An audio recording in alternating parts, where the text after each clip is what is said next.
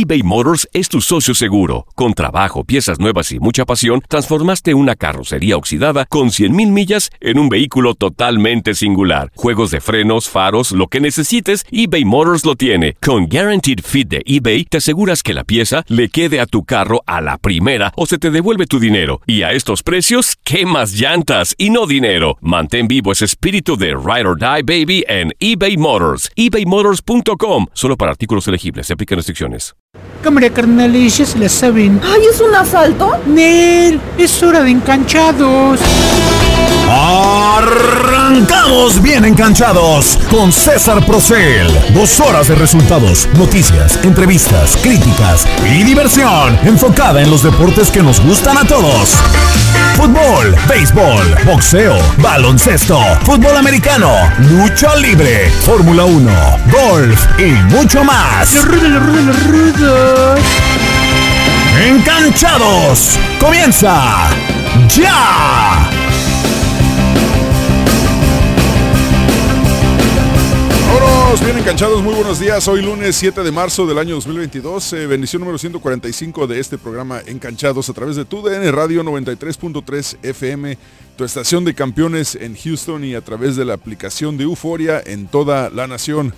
Muy buenos días, eh, hoy, eh, bueno, vaya, ha sido un fin de semana interesante para el mundo deportivo, por decirlo de esa manera. Eh, fin de semana raro, bueno, a partir de- del sábado por la noche, por lo que ya todos sabemos que sucedió en el Estadio de la Corregidora, así que el día de hoy tendremos eh, varios invitados para, para hablar sobre esta situación y por supuesto también hablaremos de información pertinente al mundo del deporte. Desde el Establo de México nos acompaña el historiador Octavio Rivero. Muy buenos días, señor historiador, ¿cómo está?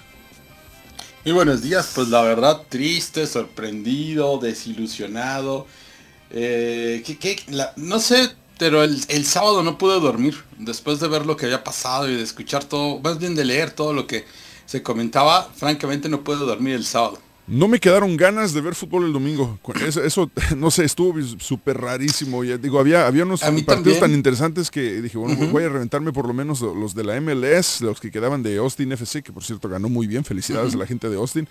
Y también tenía mucho interés en ver el del Atlético de Madrid, pero después de lo que pasa el sábado por la noche, la verdad es que no, no me, no me quedaron muchas ganas. Me, no sé, sentía una como, como una resaca fea, no, y no, Moral, no, y ¿no? no, sí, moral, exacto.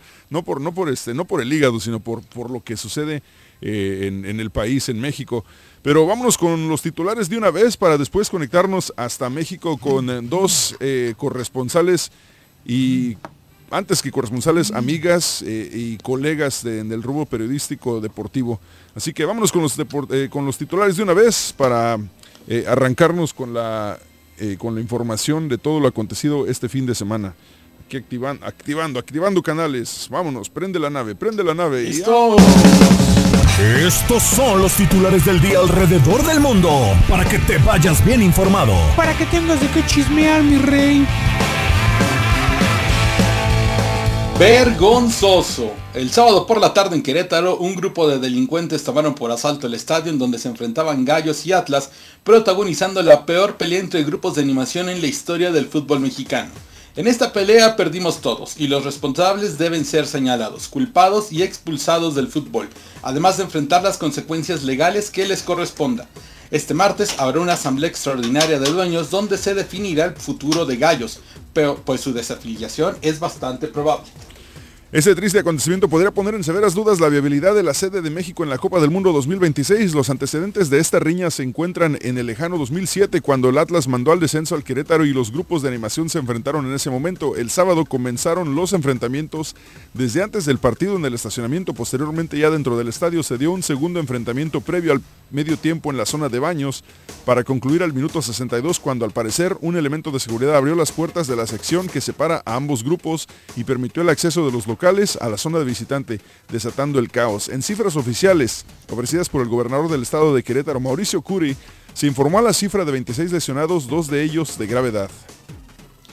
Regresemos al deporte, tanto el partido entre Querétaro y Atlas, así como los duelos que se tenían que disputar el domingo, fueron suspendidos. En los otros resultados, Necaxa 0, Toluca 1, Juárez 0, León 1, Monterrey 2, América 1, Cruz Azul 1, Puebla 3 y Chivas 1, Santos 0 con un golazo de JJ Macías. Un año después. Remy Martin, Remy Martin, oílo, ¿en qué estoy pensando? Remy, Remy Walter con un tanto al minuto 60 de el triunfo al Sporting Kansas City sobre el Houston Dynamo el sábado por la tarde en el primer partido en Charlotte con gol del mexicano Efraín Álvarez. El Galaxy arruinó la fiesta de los 74.479 asistentes al partido con mayor número de aficionados en las tribunas en la historia de la MLS. El Dallas FC cayó como visitantes por la mínima ante el New England Revolution, mientras que en Austin los verdes le endorsaron una manita al Inter de Miami, que no levanta 5 a 1 en la capital del estado.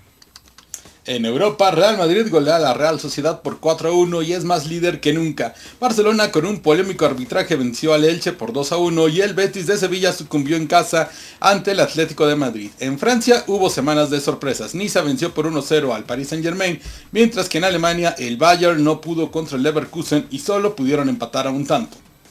En la Premier League, Liverpool y Manchester City siguen su carrera por el título de la liga. Los de Jürgen Klopp vencieron 1 por 0 al West Ham, mientras que los de Guardiola se repusieron de una desventaja inicial y vapulearon al United por 4 a 1. El Wolverhampton sucumbió en casa ante el Crystal Palace 2 a 0. Raúl Jiménez entró al campo al minuto 35. Sigue la saga del paro laboral y la última oferta este domingo por la noche que podría ayudar, eh, que podría ayudar, ayudar a llegar por fin un acuerdo que regresa a los peloteros de los diamantes, aunque en estos momentos la situación es, está en un punto muerto y no se tienen pactadas nuevas reuniones para los próximos días. Y en su mejor partido de la que va la temporada, los Rockets de Houston vencieron a uno de los mejores equipos del oeste, los Grizzlies de Memphis, con una gran noche de Christian Wood que se apuntó 28 puntos y 13 rebotes en la victoria por 123-102 sobre el segundo lugar de la conferencia, aunque la tarde le perteneció a Jason Tatum y los Celtics de Boston Tatum se despachó con 54 puntos en la victoria de 126 a 120 sobre los Nets de Brooklyn. Esos son los titulares del día de hoy aquí en Encanchados a través de TUDN Radio 93.3 FM, tu estación de campeones. Hola amigos, este es Tan de Rosa y estás escuchando Encanchados. Y si no lo estás escuchando... Hola amigos, les saluda Tan de Rosa y estás escuchando Encanchados. Y si no lo estás escuchando, adivina que te voy a agarrar a través de TUDN 93.3, tu estación de campeones. Cuánta violencia. El día de ayer le robaron el título a Tan de Rosa. No puede ser posible. A ver si mañana nos comunicamos con ella porque imagino que anda enojadísima.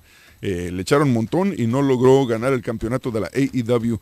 Pero vámonos en este momento hasta mm, primero con eh, Guadalajara, Jalisco, donde se encuentra nuestra amiga, la emperatriz de Jalisco, Mónica Morales. Mónica, buenos días. ¿Qué tal, César Octavio? Buenos días. Eh, un placer estar eh, de nuevo aquí con ustedes, arrancando semana y pues bueno, listos para platicar de todo lo que ya comentaban hace un momento que aconteció este fin de semana. Gracias, Mónica. Y también nos eh, conectamos hasta Querétaro el día de hoy con nuestra amiga, colega Mafer Mata, de, que se encarga de cubrir los partidos de Gallos Blancos. Mafer, buenos días, ¿cómo estás? Hola César, buenos días, buenos días Octavio, buenos días Moni. Pues ya estoy también lista para platicarles todo lo que se vivió de primera mano aquí en Querétaro, en el Estadio Corregidora, incluso todavía en estas últimas horas todo lo que ha acontecido y que ha estado pasando en las últimas actualizaciones médicas con los aficionados que están hospitalizados. Mafer, ¿cuánto tiempo llevas cubriendo los partidos de Gallos de Querétaro? Ya llevo casi tres años. ¿Has tenido alguna experiencia similar o cercana a lo que sucedió el día, este, este día sábado? Fíjate que como prensa, ¿no? Como aficionada, sí, y que incluso hubo balazos, e igual fue con un partido en contra de Atlas aquí en el Corregidora. estoy hablando de hace aproximadamente unos 10 años, más o menos. Eh, sí se puso un poquito rudo la situación. Incluso pues fue lo típico de que saliendo del estadio y se ponen a corretearlos, te lanzan piedras, eh, insisto, la policía también tuvo ahí que intervenir, se, ahora sí que se pusieron al tú por tú a lanzar también piedras y balazos de goma, eh, y tal cual, había también familias corriendo por su vida, que eh, incluso aquí en el corregidor a los que han tenido la oportunidad de, de conocerlo, hay una bajadita que te lleva hacia una colonia y pasas por un puente, en ese puente incluso todavía atravesaste la carretera y tenías que bajar para pues para correr y salvaguardarte, ¿no? Y aquí pues esta vez fue una cosa impresionante, incluso lo comentábamos con otros colegas dentro del estadio, que afortunadamente nosotros estábamos en un palco encerrados hasta cierto punto, eh, y la zona alrededor, la verdad es que la gente estuvo civilizada, había sí afición de Atlas, había afición de Gallos, pero incluso las dos partes fue, se ponían a gritarles, oigan, espérense, no es la manera, eh, y hay que tomar en cuenta que Gallos iba perdiendo, entonces, insisto, esto creo que también un poquito de las dos partes de no podemos llamarlos aficionados porque hay que recordarles que realmente ellos no son aficionados y que incluso al día siguiente, es decir, el día de ayer domingo, la ciudad se sentía en un ambiente muy intenso. Nadie sabía realmente qué era lo que estaba pasando. Todos teníamos este contexto de miedo de salir a la calle, ¿no? Sí, Mónica, eh, tú tienes amplia experiencia también cubriendo eh, partidos de, en Guadalajara, del Atlas, de Chivas, de Tecos, etcétera. Em, ¿Has tenido algún contacto con, gente de la barra del Atlas, eh, gente que estuvo presente en la corregidora? Sí, César, sí, la verdad es que, bueno, ya estuvimos desde la noche del sábado, eh, pues ahí a las afueras del Estadio Jalisco, donde se empezaron a reunir aficionados, familias, en espera de, de saber, de tener noticias de lo que había sucedido en el Estadio de la Corregidora. Y pues bueno, la verdad es que yo les puedo decir en primera que eh, el ambiente aquí en Guadalajara es un ambiente gris es un ambiente de tristeza lo que lo que ha venido a golpear a una, me atrevo a decirlo así, una de las ciudades futboleras, porque aquí podemos hablar de fútbol los siete días de la semana, seas del equipo que seas, y desde la noche del sábado, pues todo ha sido tristeza, todo ha sido dolor, todo ha sido llanto, todo ha sido familias afectadas, familias que, que buscan pues una explicación ante los hechos que se vivieron, ¿no? Eh, ya tuvimos contacto, pláticas directas con gente que estuvo en el estadio de la corregidora. Hay unos que, bueno, desde que te acercas hay miedo en sus miradas, en sus palabras, eh, expresan lo que vivieron, vieron gente tirada, algunos aseguran que, que había cuerpos sin vida, algunos se atreven a decirlo así tal cual, vimos cómo los, los picaban, los uh, navajeaban, o sea, realmente te cuentan anécdotas de terror, o sea, porque tú dices, ¿cómo es posible que, que hables de este tipo de situaciones en un estadio de fútbol? Entonces, lo que hasta ahorita tenemos así directo es que gente de aquí de Jalisco no ha no ha habido quien se anime a decirnos, ok, mi familiar está sin vida. No hemos tenido acercamiento con ningún aficionado o con ningún familiar de un aficionado aquí en Jalisco que diga que ha perdido eh, o, ha, o ha fallecido alguien que estuvo ahí. Pero ojo, sí nos han dicho que muchos de los heridos y muchos de, los agredidos no directamente eran de aquí de Guadalajara. Hay gente que le va al Atlas, que apoya al Atlas, que viaja desde Aguascalientes, desde León, desde todas las ciudades y estados que están aquí alrededor, tanto de Jalisco como de allá de Querétaro. Entonces, hay mucha desinformación. Aquí, insisto, en Guadalajara hay, hay, mucha gente todavía que no ha podido localizar a sus familiares. ¿Dónde están? ¿Dónde están esas personas? Hay desaparecidos más allá de las cifras que, que marcan pues, las autoridades eh, tanto de la liga como del gobierno de allá, esas cifras que pues van más allá todavía de lo que se vive en realidad aquí. Octavio, en Estados Unidos eh, probablemente la, gente que vivió en México y que tuvo la oportunidad de presenciar partidos en los estadios de México, entiende un poquito de cómo funciona el sistema de, las barras y cómo distribuyen las barras visitantes y las barras eh, locales en los estadios. Pero para la gente que jamás ha asistido a un, partido, tal vez en Estados Unidos les cuesta trabajo entender la situación de tener mallas que dividan a, a la afición de un equipo y del otro, porque en Estados Unidos, en cualquier estadio y en cualquier deporte, tú puedes comprar boletos para entrar al estadio con la camiseta que te pongas, eso no importa. Y no es una situación eh, como lo que sucede en este caso en México y en Sudamérica, que las barras terminan siendo como pandillas que se buscan afuera de los estadios para, para golpearse, para matarse, para, eh, para herirse. Lo vimos hace un par de semanas en Toluca, en la, calle que da hacia el Nemesio 10, eh, gente del Cruz Azul y de Toluca peleándose. Lo hemos visto un sinfín de veces, hemos citado varios casos en San Luis, en Veracruz, incluso el, el famoso tamborazo. Eh, ¿Puedes explicarle un poquito a la gente, Octavio, cómo funciona esta situación de separar las, las barras en, los estadios y por qué se toma mm, esta cultura de las barras en México? Bueno, mira, para empezar vamos a comenzar con eso de las barras, ¿no? En México no existían las barras sino hasta 1994 que de repente, eh, desgraciadamente, al grupo Pachuca se le ocurre la idea de importar el concepto de las barras sudamericanas. Van por barristas en Argentina, los traen para, imagínate, para capacitar a los, eh, a, gente aquí en México y, y así comienzan las barras y después todos los equipos comenzaron a hacer lo mismo, ¿no? ¿Por qué? Porque en teoría le daban como más sabor al fútbol, que cánticos y todo eso. Mira, francamente es que el sabor del fútbol es que la gente esté en las tribunas. Y en México el promedio de entrada antes de que ingresaran las barras era pues, arriba de los 28 mil personas. ¿eh? Eh, eh, ahorita el promedio de entrada anda por las 20 mil personas en México porque la gente se ha ido alejando poco a poco. En Argentina tú ves los estadios y están llenos nada más el sector de la barra. Nada más ese sector está lleno. El resto del estadio está vacío. Y el promedio de, entradas en Argentina son 13 mil personas. Entonces eso es, eh, fue el gran problema. Aquí en el Estadio Azteca, cuando comiencen, lo, por ejemplo, eh, un Pumas América, un operativo de un Pumas América normalmente es eh, la, gente de, la Dirección de Seguridad Pública de la Ciudad de México comienza a escoltar a los barristas, a los camiones de los barristas que llegan de diferentes lugares de la ciudad, los comienzan a escoltar a partir de Tlalpan.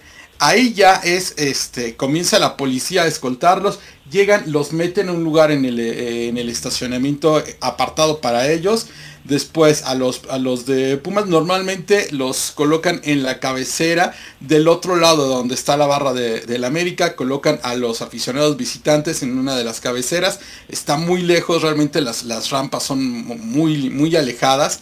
Pero en medio de todo eso ponen usualmente unos 50 elementos de la, de la policía montada separando ese, ese, lugar. Es decir, es muy complicado que en realidad se puedan ver las caras, además de que hacen un buen cerco de policías. Aproximadamente, yo te puedo decir que, en el Estado Azteca normalmente van cerca de, aunque sea un partido normal, pero sí te puedo decir que van cerca de 1000, 1500 policías a, a los, los aparatos de seguridad.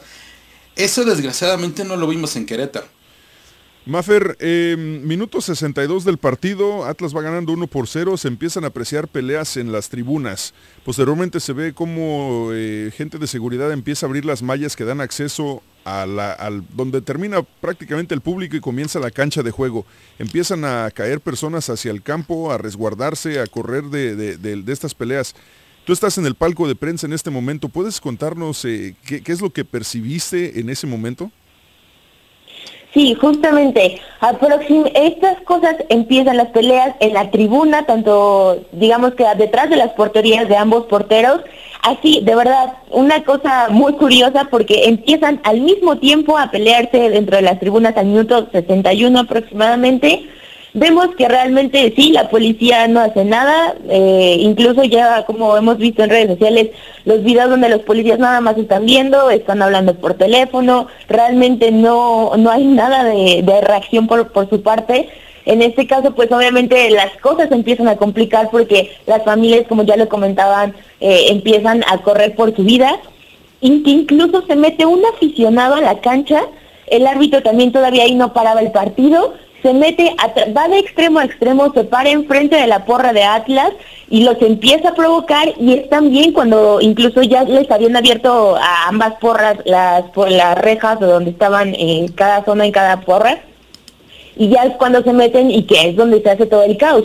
Todavía el portero de Querétaro, Washington Aguirre, va por este aficionado de gallos, lo empuja y le trata de decir, oye, regrésate, cálmate. Obviamente, pues no sirvió de mucho, que digo, dentro de todo, la verdad es que también Washington Aguirre fue un factor clave, porque podríamos decir que sí se expuso y que puso su vida en juego, pero yo creo que al menos dos, tres personas, estoy segura que sí logró calmar de los mismos aficionados de Gallos, igual que lo hizo Hernán Cristante, el entrenador de, Querétaro y muchos otros jugadores, tanto de Atlas y de Gallos, pero yo creo que sí fue esta situación en la que de un momento para otro, al, que, al momento de que se le salió a las autoridades de Querétaro, estamos hablando de la empresa de seguridad privada y también a los elementos de, policías estatales y de protección civil, en el momento que no actúan, es cuando ya se vieron rebasados y que incluso lo termina reconociendo el día de ayer eh, Adolfo Ríos, ¿no? El presidente deportivo de, de Querétaro.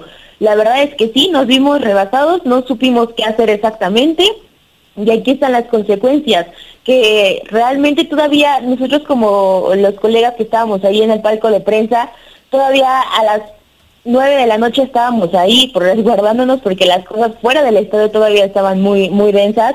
Vimos cómo iban Perdón, sacando... ¿est- ¿estuvieron en peligro ustedes en algún momento? La verdad es que no. O sea, eso sí lo tengo. Los que los compañeros que estaban dentro de la cancha, pues evidentemente sí. Pero nosotros que estábamos en palco, la verdad es que no. Insisto, la, la zona en la que estábamos rodeados por la afición tanto de Atlas y de Gallos eran muy civilizadas. Ellos incluso se intentaron calmar desde la zona de arriba, que era donde estábamos. A los de abajo les gritaban, oigan, espérense, no, así no es. Hay que ver el partido. Hay familias, hay niños. Entonces, por esa parte la verdad es que sí estamos agradecidos y que también ya pues con contactos que estaban afuera nos, nos fueron diciendo, oigan, ¿saben qué? No se bajen, quédense aquí todavía.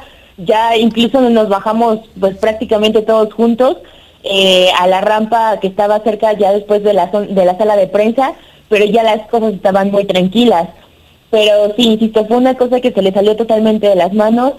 Eh, y aquí el problema y también una de las grandes agravantes es que todavía no hay detenidos, después de todo lo que vimos, lo que contaba Moni que también le decían los aficionados allá en Guadalajara, sí es real, nosotros lo vimos a primera instancia de que de verdad era una cosa muy cruda, de verdad les lo estoy contando esto y se me pone la piel chinita de, de, de recordarlo, incluso también ya lo comentaba, ¿no? También que el hecho de que ese sábado no- nadie pudo dormir, o sea, era impresionante ver las fotos, los videos de todo lo que se estaba viviendo, era un nudo en la garganta muy feo, la verdad. Mónica, eh, antes, que, antes, antes de ser periodista, antes de trabajar en medios de comunicación, tú eres mujer, y al igual que, que Maffer, y también son aficionadas del fútbol. Después de esta situación, eh, ¿cómo te sientes eh, de- tener que cubrir eventos futbolísticos? ¿Te, te- tienes esa misma resaca moral que tenemos todos nosotros ahorita? Sí, la verdad es que sí, César, el miedo existe. eh, incluso, yo te lo confieso, ese mismo sábado, mientras Maffer nos mandaba videos, eh, fotos y todo, y ella estaba ahí, yo estaba en camino al Estadio Akron a cubrir el partido de Chivas contra Santos y por mi cabeza pasaban mil cosas, ¿no? O sea, yo, yo trataba de, de separar un poco, de ser un poco fría, pero cuando estás ahí dices, híjole, realmente cuánta seguridad hay, ¿no? O sea, uno cree que llega y que está seguro y en realidad tú no sabes que en un abrir y cerrar de ojos todo se descontrola y, y, puede haber hasta hasta muertes, ¿no? Como lo hubo. Entonces, digo, la verdad, yo sí siento miedo, sí, sí tengo esa cruda, la verdad, moral, más allá y yo posteaba esa misma noche al salir del estadio, ¿cómo llegas a casa y le explicas a tu familia que tu lugar de trabajo no es seguro? Que, que en cualquier momento te puedes ver afectado, como lo decía ahorita Mafer, esos fotógrafos, camarógrafos que estuvieron en la cancha, que también estuvieron en peligro, algunos trabajo. fueron agredidos. Digo, la verdad es que no, no siento ya la misma seguridad, pasan mil cosas por mi cabeza desde este sábado que la verdad nunca me había tocado vivir ni como periodista ni como aficionado a una situación así, entonces la verdad es que sí, sí existe ahora ese miedo y esa, y esa ahora sí que como incertidumbre de, de qué tan seguro realmente ahora es un estadio de fútbol. Pues esperemos que cambien finalmente las cosas. Creo que no, no sé no sé por qué, digo, ha pasado, han, han habido incidentes similares anteriormente, y, pero por alguna razón este se siente como que ya fue el, el acabose y creo que vendrían cosas buenas para, para el fútbol, para la Liga MX. Eh, Maffer, eh, ¿de qué manera puede seguir tu- la gente tu trabajo en redes sociales o en algún canal que tengas? Sí, justamente en Twitter, sobre todo ahí estamos como más bajo ahí estamos ahorita justamente compartiendo pues todo, tanto lo que dicen las autoridades del gobierno de Querétaro y también lo que nos está compartiendo, lo poco que nos está compartiendo la directiva del Club Querétaro, para seguir al tanto, igual estamos apoyando justamente con personas, porque hay que recordarlo que también ahorita las familias de los aficionados que están hospitalizados, pues ellos también no tienen como estos contactos. Afortunadamente, aficionados y no aficionados del fútbol están apoyando en los hospitales con comida, con dinero, poco mucho, pero la verdad es que sirve, entonces también cualquier cosa estamos ahí en contacto, como en Twitter, más Excelente. Y Moni Morales, guion bajo M en redes sociales, nuevamente Moni, ya este, la gente ya, ya te conoce, ya eres, eres, eh, ya eres parte de la familia, así que eh, muchas gracias por, por aceptar esta llamada el día de hoy y estaremos en contacto durante la semana porque viene muchísima más información durante toda la semana. Sí, claro, César. Eh, un placer haber estado de nuevo con, con ustedes. Saludos a toda la gente por allá. Esperemos no haber sembrado más miedo, ¿no? No se trata de eso. Eh, yo también veo las cosas positivas, como lo mencionabas. Creo que se tocó fondo y esperemos que haya cambios, ¿no? Cambios para bien. No nada más en el fútbol, sino en todos los deportes, porque bueno, eso tiene que ser, ¿no? Lo deportivo, unión, eh, felicidad, eh, ahora sí que solidaridad, lo que, lo que ahora se ve y no agresión. Así es que, pues esperemos que de todo esto salgan cosas buenas. Estás escuchando Encanchados.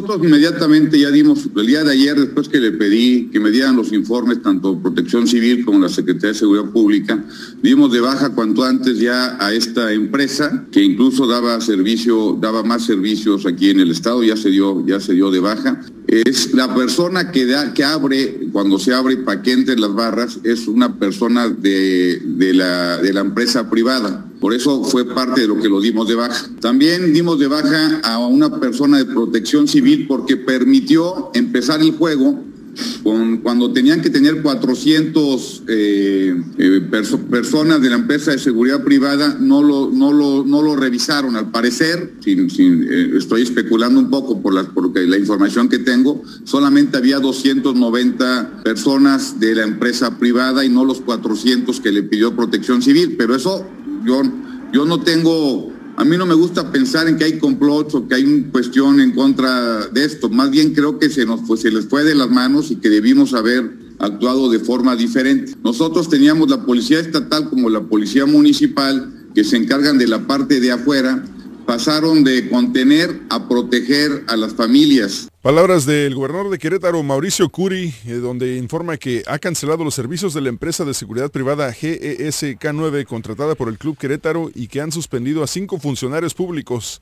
No habrá impunidad, vamos a llegar hasta las últimas consecuencias y vamos a dar con todos los responsables, asegura el gobernador de Querétaro. Por otra parte, el presidente de México, Andrés Manuel López Obrador, dijo que no responsabilizaría al gobernador de Querétaro por los hechos en la corregidora. Escuchemos lo que dijo el presidente de México.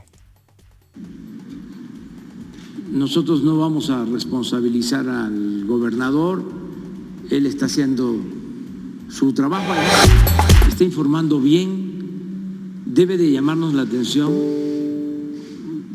lo que se maneja en redes eh, sociales sin afanes de censura, nada más que se repite mucho el 17, en San José de Gracias 17 eh, fusilados, según las red- redes y el inicio de eh, toda la información en redes. Y en el caso de Querétaro, 17. Entonces, eh, ver las cosas con mucha objetividad, no hacer apología a la violencia y no estar pensando que si hay violencia eh, se van a beneficiar nuestros adversarios. Apostar a la violencia. No, tenemos que apostar a la paz, al amor al prójimo.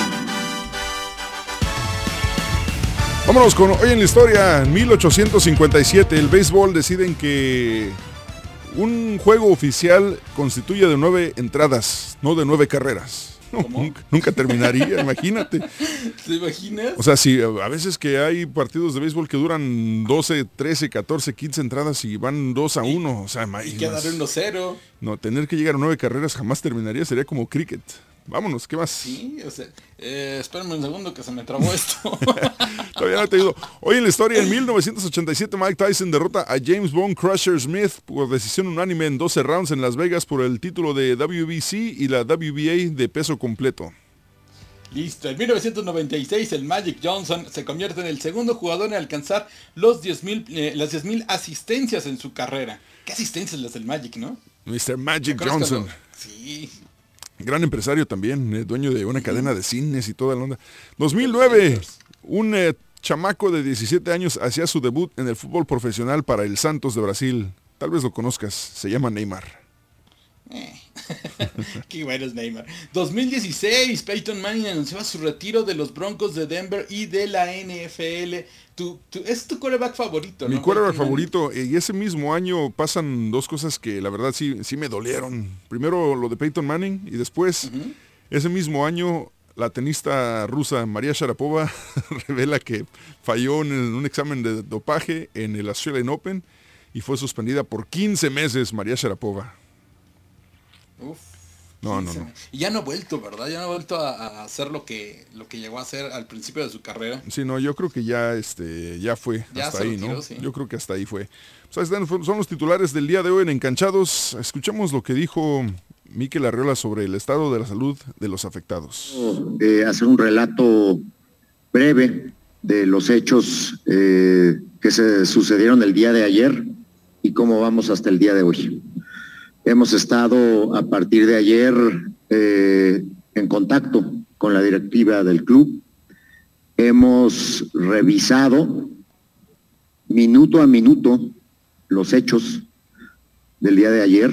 Lo hicimos eh, ayer de manera remota, pero hoy también lo hicimos presencialmente. Tuvimos también un recorrido por el estadio y a partir de esos hechos yo les quiero relatar dónde están los diferentes procesos. Primero, respecto de la salud de las personas. Tenemos un, reporte de la Secretaría de Salud de el estado de Querétaro y venimos de hacer un recorrido por el hospital número uno de Querétaro, donde están los pacientes más graves. Esto fue anoche. 26 pacientes han recibido atención médica, dos mujeres, 24 hombres, eh, tres fueron dados de alta, tres más se encuentran en una situación que es, en dos casos, están en rojo en urgencias, eso tiene que ver que están siendo atendidos en el área de urgencias.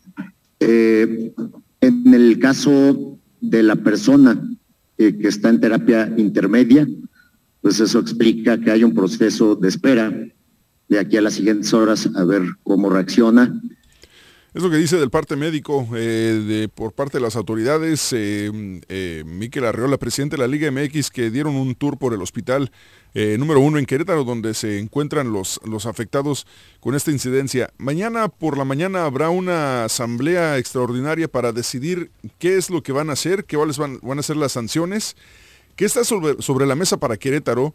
Eh, porque creo que si hay, digo, pocas cosas son eh, de, acuerdo común, pero si hay algo en lo que muchos, la mayoría, creo que estamos de acuerdo, es que los principales responsables de esto son la organización de Gallos Blancos. Eh, Querétaro no solamente está sobre la mesa su posible desafiliación del fútbol mexicano, sino que ahora se ha dado a conocer que también podrían perder el estadio Corregidora tras los actos de violencia entre fanáticos de Gallos y Atlas. Se ha podido saber que la empresa de seguridad que estuvo presente en la corregidora es Patito, pues tiene muchas irregularidades que han dado de qué hablar. Ahora los problemas siguen en aumento tras esta riña. Ya escuchamos al gobernador Mauricio Curi hablar sobre eh, la eh, cancelación de los servicios de esta empresa de seguridad privada llamada GESK9 o GESK9, no sé cómo la manejen ellos. La Secretaría de Gobierno de Querétaro, la Secretaría de Gobierno de Querétaro, Guadalupe Murguía, dijo que los Gallos Blancos juegan en su estadio y que lo tienen a concesión, pero tras lo ocurrido revisarán el contrato de comodato para ver si hay alguna falla, pues de encontrarla lo rescindirían y se quedarían sin casa los Gallos Blancos de Querétaro. Ahora nos conectamos eh, nuevamente a Guadalajara, Jalisco, México, con nuestro amigo Adrián Gutiérrez Ávila, que si alguien conoce el tema de las barras es Adrián, ya que él fue uno de los fundadores de la barra 1906 de Chivas Rayadas del Guadalajara. Adrián, yo sé que este tema para ti, esta situación, eh, te despierta cierta pasión. Eh, buenos días, Adrián, ¿cómo estás? Pues me despierta cierta pasión, pero también soy muy objetivo. Este, fui fundador de la Legión 1906, mi- 1908, perdón. 1908, Ya- dije ya me 1906 cambié también, dije. Era 1908. Eh, por dos años, no De pasa 1908. nada. Dos años, dos años, eh. En, en 1996 nació, yo tenía aproximadamente 16 para cumplir 17 años, estaba eh, en la preparatoria, este, ya con toda la historia, pero hay, hay muchas preguntas que me surgen este, a mis 43 años y conociendo el tema de fondo. Tanto el tema Querétaro Atlas, porque eh, no sé si lo he dicho aquí, yo estuve casado este, siete años con Laura Fregoso, que eh, es eh, en ese entonces, cuando fue el primer descenso del Querétaro, Ernesto Fregoso, su tío, hermano de mi ex suegro, era el presidente del Atlas. Entonces, este, yo iba a todos los partidos del Atlas con, con- mi esposa, con mis hijos. Mis hijos le van al Atlas, los dos, los dos eh, de mi primer matrimonio son atlistas. Este, mi esposa actual le va al Atlas, mi ex esposa le va al Atlas. Este, e- el, el abuelo de mi ex esposa jugó en el Atlas. Perdón, el abuelo de mi esposa actual jugó en el Atlas y, y- toda la familia de mi esposa son atlistas.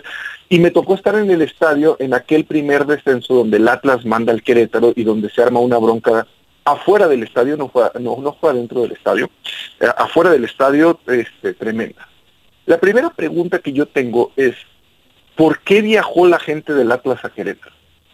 Esa es una, pues, una pregunta que tengo y, y que alguien la debe de responder, porque no es que esté tratando de ahora eh, eh, minimizar el asunto, pero ahora vemos como víctimas a los del Atlas cuando era un partido o durante varios años no se permitió que viajara gente del Atlas a Querétaro ni gente de Querétaro a Guadalajara. ¿Por qué?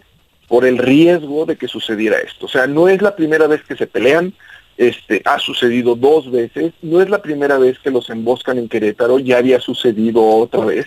Entonces, la, la- la Federación Mexicana de Fútbol prohibió que la gente de Atlas viajara a Querétaro y que la gente de Querétaro viajara a Guadalajara. Ahora, la gente de Atlas que se subió a ese camión sabía no lo que iba a pasar, pero sabía que iba a haber un enfrentamiento con la barra de Querétaro. O sea, ellos lo sabían de antemano. ¿Por qué? Pues porque normalmente se amenazan por redes sociales, porque eh, ya ha habido muchos antecedentes. Entonces, la primera pregunta es, ¿por qué la directiva del Atlas gestionó boletos para sus barras bravas para que viajaran a Querétaro? ¿Por qué Querétaro decide venderle boletos a la gente de Atlas? O sea, porque ellos hubieran podido decir, no, o sea, sabes que la verdad es que no, ¿para qué nos arriesgamos? No te vendo boletos, no venga. Pero ahí las directivas, tanto la del Atlas como la de Querétaro, decidieron este, que el grupo de, animación o las barras bravas de, Atlas viajara.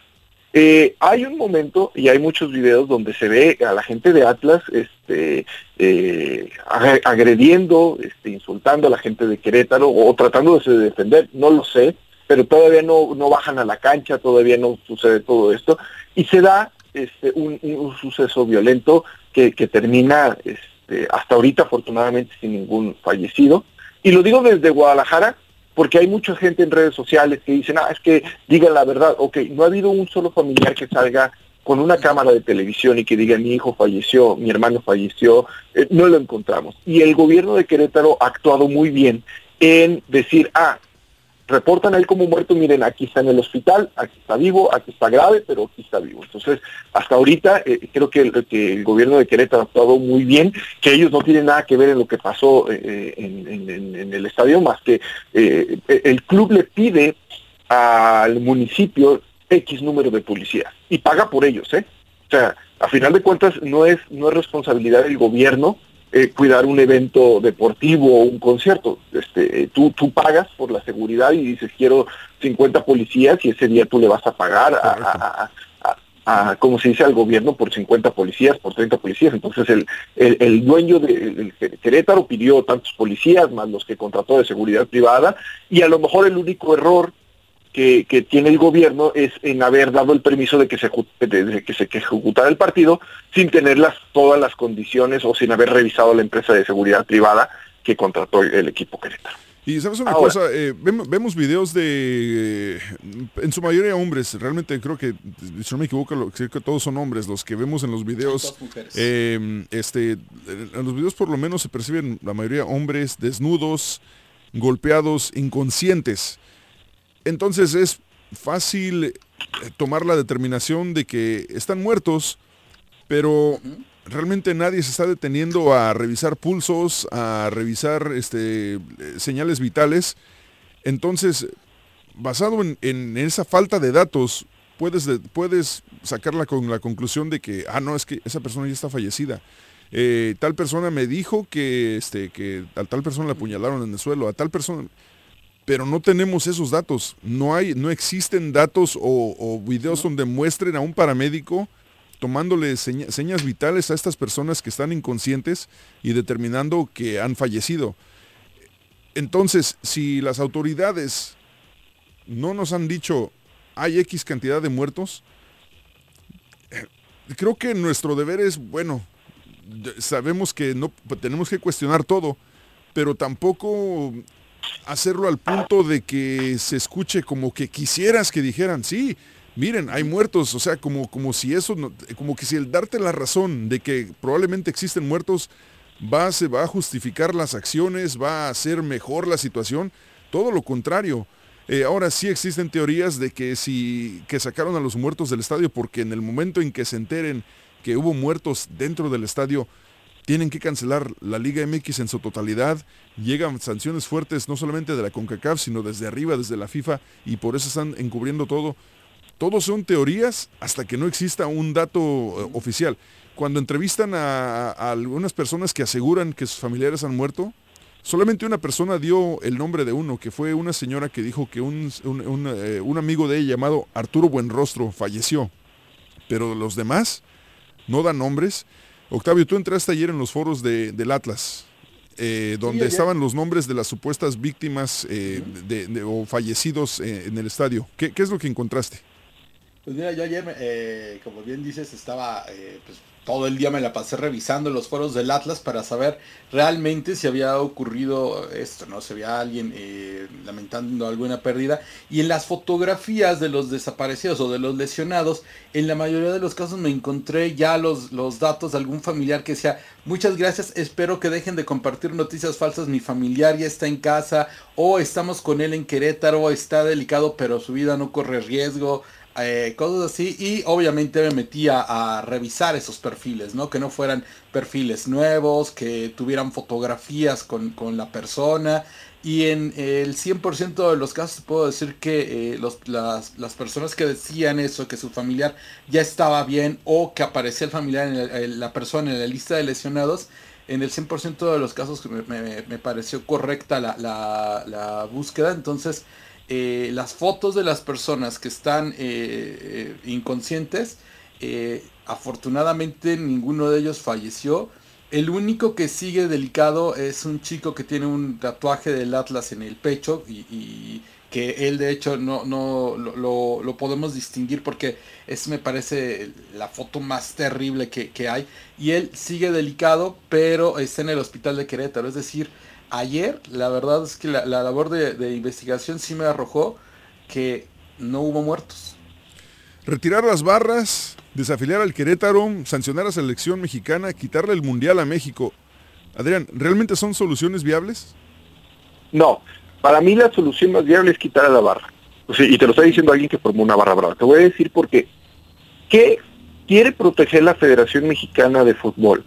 Que ni pagan sus boletos, se gasta un montón de dinero en seguridad para cuidarlos, eh, ocasionan toda clase de problemas. ¿Para qué los quiere mantener? O sea, ¿para qué los quieres mantener?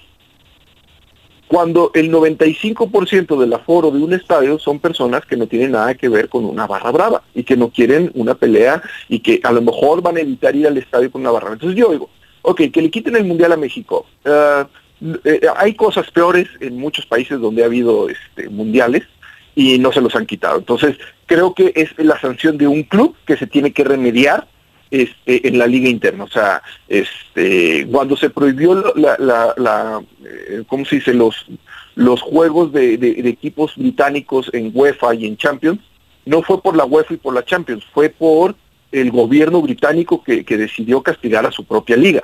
No fue una determinación tomada por la FIFA. Eh, hay eh, igual este, eve- eventos similares en Brasil, en Argentina, en Chile, y no los, no los eliminan ni de la Copa América ni les quitaron su sede. Entonces, este, creo que eso es más eh, de los eh, aficionados que no son aficionados del fútbol, o más bien de los que no son aficionados del fútbol y quieren ver arder algo. Entonces, la desafiliación del Club Querétaro, creo que la pensaría muy bien. Yo en la mañana planteé que si eso hubiera sucedido eh, con el América, que ya sucedió una invasión de cancha, si hubiera sucedido con el Atlas, que alguna vez mandaron a un, policía este, al hospital con, con severas lesiones, o con Chivas, que también pasó en el Estadio Jalisco, este, si estarían pidiendo la desafiliación de esos equipos. Están hablando de un equipo chico, nuevo, que no está arraigado en el fútbol mexicano y que, este, yo digo, por el 5% del estadio que ocasiona problemas va a perder el 95% de la afición. Entonces, para mí la solución es, salió este, Miquel Arriola a decir que, que no fueran las barras visitantes. Okay, y entonces, ¿qué interés en que haya barras locales?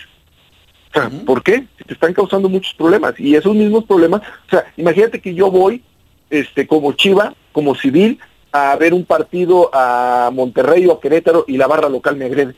Cuando yo no voy como barra brava, sino voy como... Entonces, ¿qué? ¿Ya van a prohibir aficionados visitantes en cualquier otra plaza cuando se, supone que tendrían, no tendríamos que llegar a esto? Entonces, si el problema son las barras, que desaparezcan todas las barras, las de Chivas, las de Atlas, que se pongan butacas en todos los estadios y que este, se erradique ese problema del fútbol mexicano de Que hay que ponerle una sanción a la corregidora, sí, a lo mejor que quede vetado por el resto de la temporada este, de partidos de locales o el resto del año, pero la desafiliación de un equipo de fútbol que es mucho más que una barra brava, me parece excesiva. Y ellos tendrán que tomar medidas para que no vuelva a pasar esto nunca en ese estadio de fútbol. Esas son para mí las medidas, porque de repente dicen que el aforo de los, de los partidos se reduzca al 50%. Ok, ¿qué culpa tienen los que no son barras bravas? O sea, está reduciendo, estás, estás a la afición por algo provocado por una barra brava. Que no se venda cervezas en los estadios. Ok, de nuevo vas a castigar al patrocinador y a la afición por algo que tiene que ver con las barras bravas. Desaparezcan a las barras bravas de todas, de local y de visitantes. Esa es la solución. El 95% de las personas que va a un estadio de fútbol no va a causar desmanes, no va a invadir una cancha, no va a pelear. Es más, en la mañana lo platicaba en otro programa. Claro que, el borrachito o el que ya está tomado se embalantona y se pelea contra el que trae playera del equipo contrario. Pero llegan 15 policías a solucionar una bronca de dos contra dos o de tres contra tres lo más rápido posible. ¿Estamos de acuerdo? Sí. Pero 100 contra 100 o 200 contra 200, 50 policías o 20 policías, mira, no justifico al, del video que está hablando por teléfono, pero de, de sonso me meto a la bronca. O sea, está solo el policía. No te pagan lo suficiente. No te pagan lo suficiente, o sea, tu salario no es suficiente para tratar de tener una, una, una, ola de 200 personas tratando de pelearse. Otra cosa, no sabemos con quién está hablando. Capaz que estaba hablando con la, jefatura de policía. Oye, manden más porque no podemos. O sea, en los videos se ven tres patrullas pero, pero estás tú solo y vas viendo a 20, 30 chavitos que si tú te metes eres el primer martes.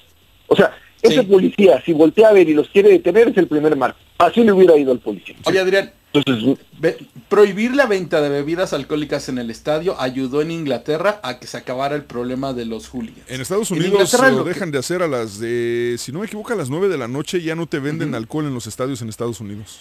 En Inglaterra lo que se usa es afuera de los estadios normalmente hay muchos pubs, hay uno de una cabecera o dos en donde siempre va a ser el equipo local y del otro lado están los pubs que atienden a los equipos visitantes, pero media hora antes del partido tienen que cerrar, las personas salen, tú puedes llegar a echarte tus cervezas antes y cuando esté el partido ya no puedes tomar. Ahí ya no puedes y después sales y puedes ir a, a, seguírtele en los pubs o lo que sea, pero ya no, no adentro del estadio. ¿Crees que sea una, buena solución en México? Mira, eh, en, Inglaterra, con hooligans o no hooligans, se organizaban muy bien y este y, de todos modos este, eh, siguen al fervor del alcohol este, causando problemas hasta el día de hoy. Este, no como antes, pero creo que en, México no hay tanto problema con, con la venta de alcohol dentro del estadio. Siempre había en clásicos, en partidos, dos, tres borrachitos que se empezaban a pelear, pero llegaba la policía, llegaban 15 policías y eran, eran cuatro los que estaban peleando y los controlaban inmediatamente. El problema es cuando son 200 contra 200 y no hay policía suficiente. Sí, pasó con Atlas, en el, en el Chivas Atlas de, de, Liguilla, donde pues, la gente del Atlas este, rebasa a la policía y acaban invadiendo la cancha. Entonces, este, creo que el problema es esos grupos organizados. Adrián Gutiérrez Ávila que- con nosotros se quieren enganchados, perdón Adrián, se nos acaba el tiempo. Eh, redes sociales rapidín para que la gente se comunique. ¿Cómo ser un mexicano exitoso en Facebook y en Instagram? Adrián Gutiérrez Ávila. Yo, what up, though? It's your boy Big Snoop Dogg hanging out with my boy Big C's. Keep it locked right here. el órgano judicial de fútbol que va a resolver respecto de este de esta serie de hechos que deberán determinar en una sanción ejemplar. Aquí quiero decir ejemplar porque no estamos ante una situación ordinaria. Estamos ante una situación que reprobamos profundamente y que nos indigna a todos. Y por eso las instancias de justicia del fútbol deberán tomar en cuenta estas circunstancias y generar sanciones ejemplares. Lo que dice Miquel Arreola, presidente de la Liga MX, en cuestión a las posibles sanciones para Querétaro y las represalias que se tomaría en contra de los culpables de esta trifulca este sábado pasado por la noche. Historiador Octavio Rivero desde el Establo de México con nosotros. Muy buenos días. Les saluda César Procel, como todos los días aquí en Encanchados a través de tu DN Radio 93.3 FM, tu estación de campeones. Eh, el día de hoy hablando sobre este tema que eh, por, por más que uno no quiera, no quiera, hay tantas cosas que se tienen que hablar de, sobre esto que es imposible eh, ignorarlo. Eh, es imposible ignorar el tema y, este, por eso intentamos, creo que todos los colegas en todos los programas intentan darte diferentes puntos de vista, diferentes datos que, pues, para todos, ¿no? Empezar a discernir un poquito más y digerir lo que sucedió este fin de semana en el fútbol mexicano, que fue verdaderamente trágico. Eh, como lo mencionaba hace ratito, la verdad es que después de lo que sucede este, este sábado, te queda una resaca moral, eh, una resaca de, de- donde hasta cierto punto aborrecías el fútbol por, por instantes. Eh, yo personalmente les digo, no, me, quedaron, si, me, tenía ganas de este fin de semana de ver mucho MLS y mucho fútbol este, en general, el domingo tenía pocas ganas, pocas ganas de, de ver, disfrutar de encuentros como el de Atlético de Madrid, gran partido por cierto, eh, pero se te quitan las ganas. Cuando ves esas cosas se te quitan las ganas. Porque bueno, eh, especialmente para mí, o sea, yo soy, siendo padre de familia, yo no me imagino cómo, cómo llevar a mis hijos a un estadio sabiendo que puede pasar algo así. Especialmente. Claro. O sea, ¿cómo, cómo pasarles la pasión por el fútbol a tus hijos si no puedes llevarlos un partido por peligro a que pierdan hasta la vida?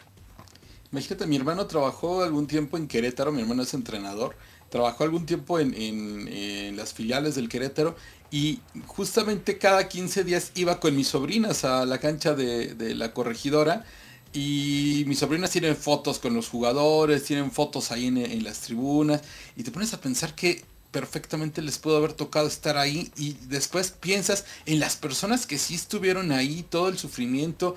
¿Cuándo va a volver un niño que, que pasó por este trauma? ¿Cuándo va a volver a querer ir a una cancha de fútbol? No se puede, no se puede y es una situación bastante triste y desagradable para, para las personas. eh, ahorita México está en el foco del mundo y nuevamente no es por algo bueno y eso, eso ya debe, debe de cambiar. Vámonos con titulares y después de titulares nos, en- nos, eh, conectamos hasta la Ciudad de México con nuestro amigo, colega, compañero, eh, enojón este, de pila, Gil Padilla. Vamos con los Estos son los titulares del día alrededor del mundo para que te vayas bien informado. Para que tengas de qué chismear, mi rey. Es oficial, en la Liga MX femenil también se suspendieron partidos, por lo que no habrá juegos el lunes 7 de marzo. Para este día estaban programados la mayoría de los partidos de la jornada 9 del torneo clausura 2022 de la Liga MX femenil. Los únicos partidos que sí alcanzaron a jugarse fueron los siguientes. Mazatlán 1, 2, Necaxa 1, Atlas 6, Cholas 1, Pumas 1, Pachuca 0. De ahí en más los partidos fueron suspendidos. El domingo no se jugó el Atlético San Luis contra Puebla, Toluca contra Cruz Azul, Chivas contra Juárez, León Rayadas, Tigres contra Querétaro, Santos contra América. Se jugarán hasta nuevo aviso. Eddie Reynoso ha ofrecido ayuda a los aficionados atletas afectados durante el incidente a través de sus redes sociales. Reynoso, entrenador del Canelo Álvarez, ofreció apoyo económico a todos los seguidores del Atlas que se encuentran hospitalizados debido a las agresiones sufridas a manos de grupos de animación en Querétaro. Aun cuando la gerencia de Major League Baseball ha dicho que las negociaciones para un nuevo contrato colectivo de trabajo están en un punto muerto, las cosas se siguen moviendo y la liga tendrían tres nuevas reglas después de la temporada 2022. La primera de ellas implica la limitación de las formaciones especiales que han sido objeto de muchas discusiones entre eh, todo el circuito de grandes ligas. El sindicato de jugadores y la gerencia de las ligas mayores también acordaron implementar un reloj de juego para los lanzadores que obligará a los pitchers a hacer su lanzamiento cada 14 segundos cuando no tengan corredores en bases y 19 segundos cuando uno o más rivales estén envasados. Por último, el tamaño de las bases se empleará. Actualmente cada armadilla, a excepción del pentágono, es cuadrada y cada lado debe tener 15 pulgadas de largo. Se desconoce cuál será la nueva medida. Estos cambios se eh, implementarán en el terreno no antes de la temporada 2023 hasta cierto punto se oye ridículo, ¿no? Hasta, hasta las, hasta las, medidas de las almohadillas tienen que cambiar. Me parece demasiada burocracia. demasiada burocracia. Es como que, a ver, ¿qué más, ¿con qué más los fregamos? Vamos, a, vamos a buscarle algo más. Sí, sí, sí. Es la situación en este momento. ¿Y qué está sobre la mesa para el Querétaro? Nuevamente, pues, eh, la desafiliación del equipo. Eh, obviamente ya dijo el gobernador eh, de Querétaro que la empresa de seguridad que estuvo presente de la corregidora es Patito y queda cancelado sus servicios. Eh, la secretaria de Gobierno de Querétaro, Guadalupe Murguía, dijo que los gallos juegan en su estadio y que lo tienen a concesión. Entonces, tras lo ocurrido, revisarán el contrato de comodato para ver si hay alguna falla, pues de encontrarla lo rescindirían y se quedarían sin casa los gallos blancos. Oye. Esto dijo Miquel Arriola sobre, perdón, sobre lo de desafiliar al Querétaro si está sobre la mesa o no. Los escenarios están sobre la mesa, pero hay que analizar la evidencia, porque no se puede tomar una decisión tampoco que no, que no cuente con la visión de todas las partes y por eso el proceso tiene que ser expedito, eficiente, para que conozcamos todas esas sanciones pronto. Es lo que dice Miquel Arreola y agregan, si hay víctimas mortales de, después de esta situación, ¿significaría automáticamente una desafiliación del Querétaro? Esto dice Miquel Arreola. Mira, yo lo que creo que tenemos que hacer todos por cuestión de orden es eh, asumir la fuente oficial como la fuente eh, verdadera y actual. Eh, este caso de Arturo Buenrostro yo ya lo eh, tengo considerado y lo que se platicó con el gobernador es las secretarías de gobierno de los estados tienen que intercambiar esta información, ¿no? Para efectos de determinar el estatus caso por caso. Hoy tenemos los datos de los 26 y en ese sentido podemos hablar. Entonces, eh, nuestra eh, tarea pues, es confirmar con fuentes oficiales. ¿Quién es Arturo Buenrostro? La gente preguntará. Em, una mujer que fue entrevistada eh, aquí escuchamos lo que le preguntaron. Le preguntan sobre su fallecido. La mujer se encuentra llorando en, visible estrés y es lo que dice sobre su amigo Arturo Buenrostro. ¿Quién es su hijo? Mi amigo. ¿Su amigo? ¿Ya le confirmaron que murió? El gobernador acaba de decir que no había personas fallecidas confirmado mi amigo. Ya le confirmaron amigos, me imagino que acudieron con su familia, con su amigo al estadio. Sí, ¿Cuál es su nombre, el de la persona fallecida? Arturo Buenrostro. Esta es por eso que sale el nombre a relucir de Arturo Buenrostro. Eh, y ya por último, Miquel Arrola habla sobre el tema de las barras y esto fue lo que dijo. Bueno, en el tema de la asistencia a las barras, a los partidos de visita, Hoy con facultades de la liga lo vamos a implementar, pero va a ser uno de los temas que le llevemos a ratificación a la Asamblea de los Dueños. Respecto a los protocolos de seguridad, y ahora le, voy a pedir a Gabriel que abunde, lo que se hace es, eh, se tiene un protocolo de estado seguro, ese protocolo se revisa eh, uno o dos días antes, que fue lo que ocurrió aquí en Querétaro, con las autoridades de protección civil, con las autoridades de seguridad pública, con las autoridades del municipio. Es lo que dice Miquel Arreola. Lo que me queda claro, Octavio, es que México sigue emulando lo que pasa en el fútbol sudamericano en todo, menos en el fútbol. Es que le copiamos todo lo malo a todos, ¿no? O sea, le copiamos eh, no, le podemos copiar los, los, métodos de entrenamiento a los argentinos, pero sí les copiamos las barras bravas. No les podemos copiar eh, los sistemas de competencia a los europeos, pero le copiamos a los argentinos sus, sus malos sistemas de competencia. O sea, eh, la verdad, todo lo, o sea, le estamos copiando a, somos el alumno que se sienta hasta atrás y le copiamos, en lugar que al que saca 10, le estamos copiando al que saca 5 en el examen. Totalmente de acuerdo. Vámonos, tenemos que conectarnos hasta la Ciudad de México con el único que puede entrar solamente con música, el único que Su conoce la verdad de imperial. Tlaxcala, el único que conoce las islitas en la UNAM. ¿De dónde dijiste? De un lugar llamado Tlaxcala. Es como el, el Triángulo de las Bermudas. No, ese no es. Ese tampoco. No grite así, señora, por favor. ¿Por qué grita? ¿Quién será? ¿Quién será? ¿Quién viene?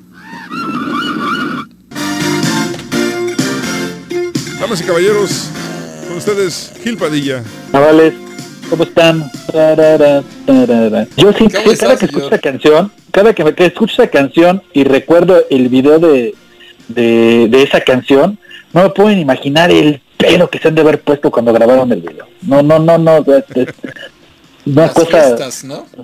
una cosa, una cosa lamentable. Oye, pero, pero ese, en ese fue el video donde, donde te truena con él la, la- la fotógrafa, ¿no? Porque la quitan, Según la, el- la quitan del según- video, ¿no? según según la serie, que pues ya saben que dicen que de la serie como la mitad es verdad y la mitad no. Eso es lo que se sabe, pero pues mira, lo importante es que tenemos salud. Exactamente. Por fortuna sí tenemos salud, eh, mi querido Gil. Eh, oye, tú siendo... ¿Cuántos años de periodista tienes ya? Yo llevo 18 años ya este, dedicándome al periodismo, ahí como me ven. 18 años de periodismo y años eh, aficionado de, de Pumas y del fútbol. ¿Cuántos años? Toda mi vida, toda mi vida. O sea, yo te puedo decir que desde que tengo uso de razón, veo fútbol, le voy a Pumas. Desde 1984 más o menos, cuando yo tendré como unos 4 o 5 años, veo fútbol y sí soy consumidor activo de, de, fútbol. O sea, la neta es que si encuentro un América Monterrey y hay chance de verlo, pues sí me siento a verlo, ¿eh? O por lo menos estás enterado de los resultados, ¿no? Gil, ¿cómo re- eh, cuando, cuando está, cuando está sucediendo esta situación el sábado por la noche del partido de Atlas contra Querétaro? ¿Cuál fue tu reacción inicial y cómo, cómo empezaste a asimilar toda la información, todas las imágenes grotescas que nos llegaban a través de las plataformas sociales, a través del WhatsApp, a través de pues, todos lados? ¿Cómo empezaste Sí. a asimilar la situación? Fíjate que yo iba, iba este camino a, a hacer un, a hacer una visita familiar en la tarde noche y de repente en un alto me, me este te- abro el teléfono, eh, yo sabía que había partido a las 5 de la tarde y lo que te digo, más o menos estás como entre, ah, mira, va, está jugando hoy el Querétaro contra el Atlas. Y de repente veo que iba a 1-0, iba al minuto, fíjate, me acuerdo ahí en la aplicación decía minuto cincuenta y tantos, como 56, 57, y ya en lo que llegué a, hacer la visita que tenía, eh, entro para ver cómo había quedado el partido porque ya pasaban de las 7 de la noche y de repente veo que sí que en la aplicación seguía marcando minuto 63 y Atlas 1, Querétaro 0. Y yo dije, ya falló la aplicación y de repente entro a Twitter y me doy cuenta que había habido la primera la primera imagen que yo vi fue este esta imagen muy famosa de la cámara central de, de, la transmisión de televisión con toda la gente corriendo para todos lados yo me imaginé que es lo de siempre, una invasión de este, o una pelea en las gradas que se traduce en que la gente eh, se vaya hacia el campo, ¿no? Para resguardarse, pero ya posteriormente me empiezo a dar cuenta que en estos como, en estos como canales que hay, que son como divisiones entre la tribuna y, el campo, este, hay que recordar que el- que el Estado Corregidora es un azteca chiquito, tiene una estructura prácticamente idéntica, entonces hay un canal, hay un canalito, y ahí fue donde yo vi los dos primeros cuerpos inertes, que son imágenes muy fuertes, este, y ahí me di cuenta que la situación sí, la verdad es que era mucho más grave de lo que me imaginó. Yo nunca había visto algo así. Yo viví durante, hasta el sábado pasado, yo viví pensando que lo peor que había sucedido en un partido de fútbol fue el- aquella balacera fuera del Santos Modelo, ¿se acuerdan? En un partido entre Santos y Morelia, me parece que era, eh, que ni siquiera fue dentro del estadio, fue una fue un tiroteo que, que hubo afuera del, del, del estadio, pero que obviamente pues por las ráfagas y esto se, se tradujo en que mucha gente se brincó al campo. Eso yo, para mí había sido lo peor que yo había visto en, en- un partido de fútbol, pero lo del sábado sí rebasa toda lógica, incluso hablando de, de, aficionados eh, en Europa que normalmente son los más, este, o eran, no sé, son los más eh, apasionados o, o los más proclives a dar problemas junto con las algunos aficionados sudamericanos, pero lo de lo del sábado sí es incalificable de cualquier forma porque ni se manejó bien eh, y no se ha gestionado, a mi forma de ver, no se ha gestionado de una manera correcta. ¿Cuáles, eh, cu- cuáles, ¿Cuáles tú crees que sean las verdaderas soluciones a esta situación? Porque más, más, más allá de, de- de cancelar eh, barras visitantes, creo que por ahí no va, y bien lo mencionaba hace ratito Adrián. Eh, cancelas a las barras visitantes, pero no solamente las barras visitantes le van al otro equipo, hay gente en la misma ciudad, en el Estadio Azteca hay gente que le va a las Chivas, hay gente que le va a la América, hay gente que le va al Cruz Azul, hay gente que le va a Pumas. No puedes, no puedes eh, detener esto.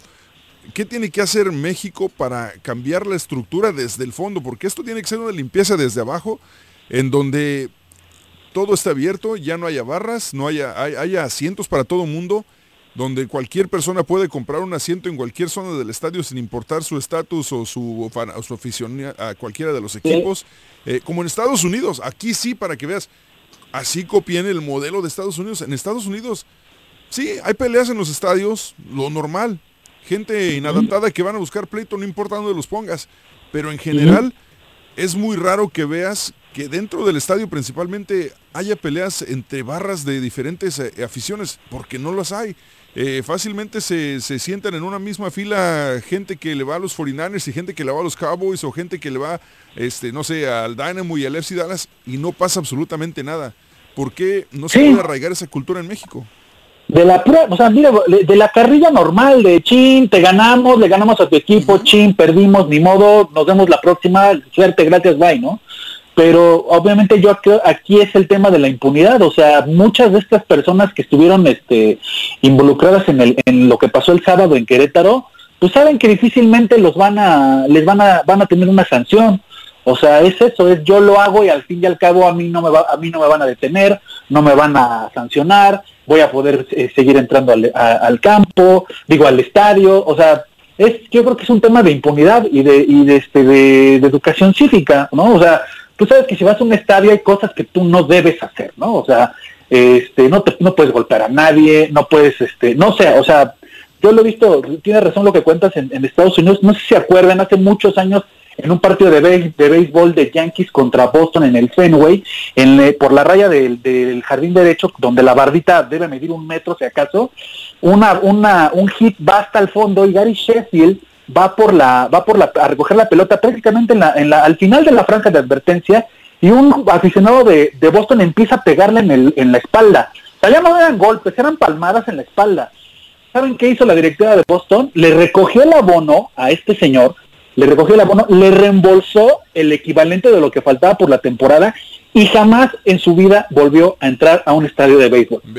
Aquí en México eso debería eso debería pasar, o sea, a ver, ya de verdad en serio, a ver, ¿quién me compró cinco boletos para ir a ver el Querétaro este Atlas? Ah, pues César Procel que compró boletos de la sección la 15, eh, asientos 2, 3, 4, 5. Nombres y apellidos de la gente que va a los estadios, o sea, independientemente de que si te los regalan, te los ganas en una rifa, este, no sé, o tu primo no puede ir y te los da para que te lances, nombres y apellidos de la gente que va a un estadio de fútbol. Y eso va a ser mucho más sencillo identificar a posibles rijosos. O sea, van más de 24 horas de, de, de lo que pasó en Querétaro y apenas hoy en la mañana soltaron las órdenes de aprehensión y soltaron 15, eh, 15 órdenes de aprehensión. O sea, esto es neta de burla, eh, o sea, de verdad es de burla. Yo lo veo así, es, es- es una, es de verdad, este, es casi de risa que que las que las autoridades que se dicen están muy al pendientes de, de ese tipo de espectáculos este no suel o sea no no actúen no o sea ayer el gobernador dijo que este que los iba a encontrar y que no sé qué que no sé cuándo no sé cuándo. quiero ver que este que estos 15 de que tienen orden de aprehensión sean detenidos en las próximas horas si es que los conocen a, los, los co- conocen sus movimientos saben quiénes son y, y, este y a qué se dedican ¿no? o sea me parece me parece indignante como también me pareció a mí de repente y es lo que más me ha llamado la atención del tema es cómo soltaron de repente extraoficialmente dos eh, varios periodistas aquí en México cifras que hablaban de muertos. Extraoficialmente ellos se escudan en el extraoficialismo este pero de repente 17 luego que 10 luego una señora a la que entrevistaron este el domingo en la madrugada dicen que había 30 eh, y ya lo que estás viendo en redes no este, los que este chico de la porra del Atlas que eh, se ha vuelto famoso porque trae tatuado en el pecho justamente el escudo del Atlas, que me parece que es uno de los líderes de la barra. Habían dicho primero que había muerto, después dicen que no, o sea, ya es también, ya es una infodemia terrible, terrible, terrible, pero el problema es que este vuelve a pasar otra vez en el fútbol mexicano, o sea, otra vez lo mismo, otra vez nos con lo condenamos, otra vez estamos indignados, otra vez este eh, no ya hay gente que bueno, pues desafina al Querétaro, este que la FIFA no nos de, este no nos lleva el, nos quite la, la, la sede del Mundial 2026, que no nos lleve el Mundial, este que no nos dejen ir a formarnos a la leche en las mañanas, o sea, la verdad es que yo creo que esas razones ya tienen, hoy sí tienen que ser de verdad este, eh, decisiones y este y, eh, y, sanciones que sean ejemplares porque esto puede normalizarse. O sea ya se normalizaron que nos agarramos a golpes en los eh, este en las tribunas y ahora qué va a hacer va a ser normalizar este eh, este eh, golpear y masacrar a, a, personas que solamente van a ver un partido de fútbol por nada sí y desafortunadamente yo yo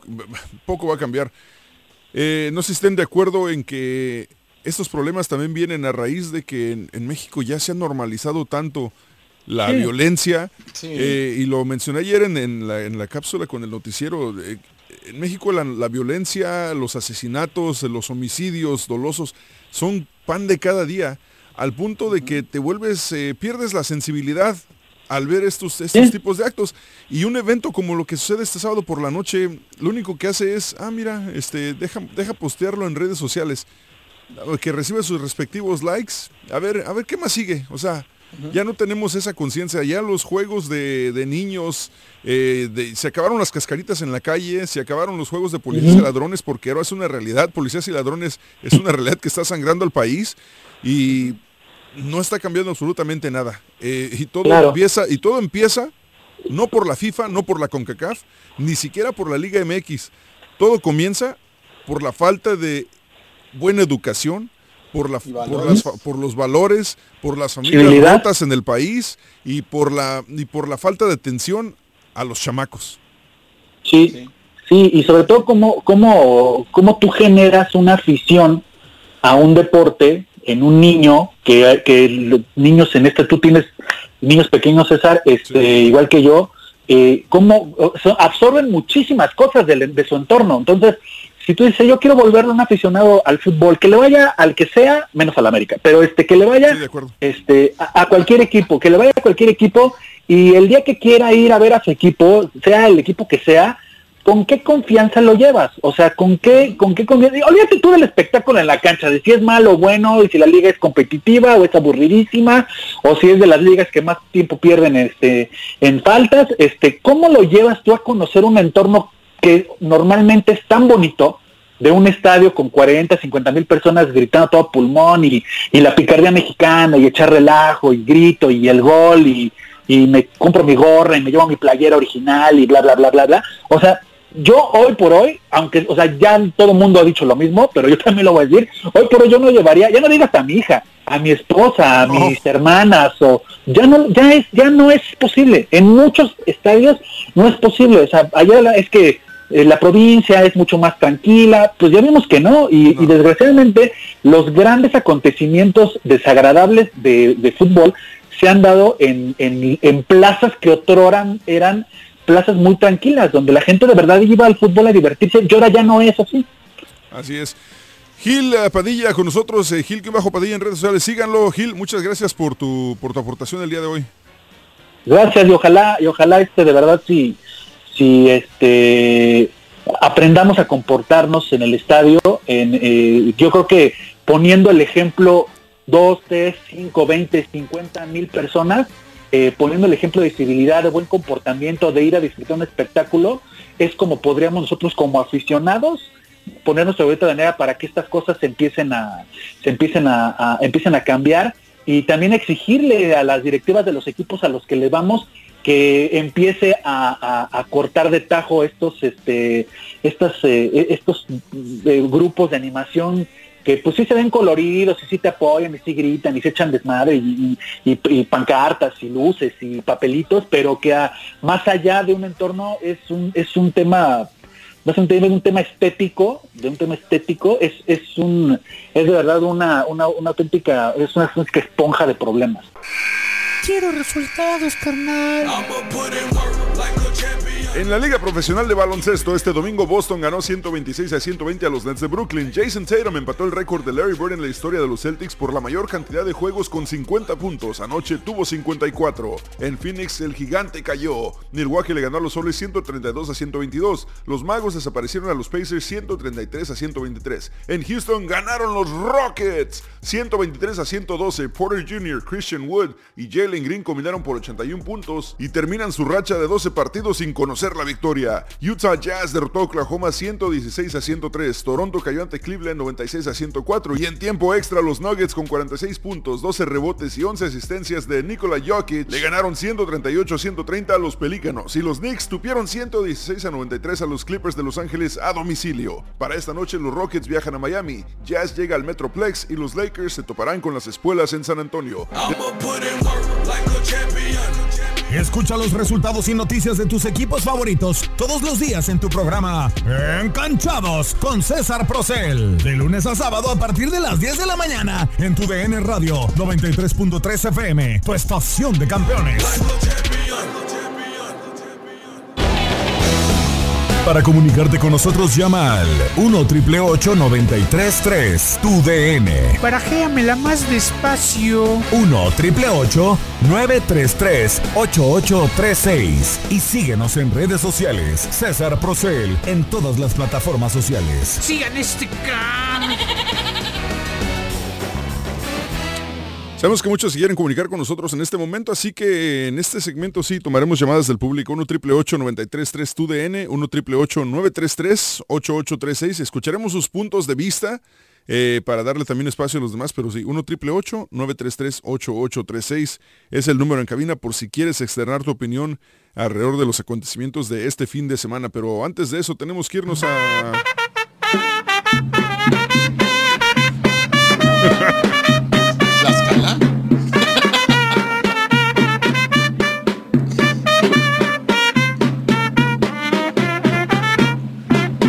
Felicidades que cumplen años. ¿Quiénes cumplen años, señor historiador, por favor? ¿Quiénes cumplen años? En este momento se lo voy a decir. ¿Quién está? Carlitos Reynoso, el profe Carlos Reynoso está cumpliendo años. Nació un día como hoy en 1945 en Santiago, Chile, Carlitos Reynoso. ¿Será el mejor jugador que ha venido a la América? Eh, pues es, pues, es relativo. Yo puedo decir que fue Sague, pero, o sea, tú eres el americanista. No sé, no sé tú qué opinas. Yo creo que, que ahí cerca, eh, muy cerca ¿Caviño? Carlitos Reynoso de ser. Caviño puede ser. eh, no, ni tú ni Cardoso, yo. Calusha. Calusha Walya. No, sé si te acuerdas en esa época cuando empezaron a traer camerunenses porque se pusieron de moda, trajeron uno que se llamaba Jean-Claude Pagal, que ¡ay, qué bárbaro! Era más malo que La carne de más puerco. malo que los barriles. Sí, sí, sí, que la carne de puerco en ayunas, qué bárbaro. También el día de hoy cumple años. Bueno, cumpliría años. La grande María Lucila Beltrán Ruiz. Lola Beltrán. Nació un día como hoy en 1932. En el Rosario, Sinaloa. Falleció en 1996. Qué vocerrón.